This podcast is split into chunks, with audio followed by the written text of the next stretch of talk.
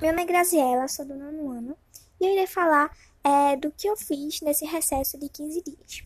Bom, eu fiquei em casa com a minha família, eu comecei um livro que se chama Escolha do Amor.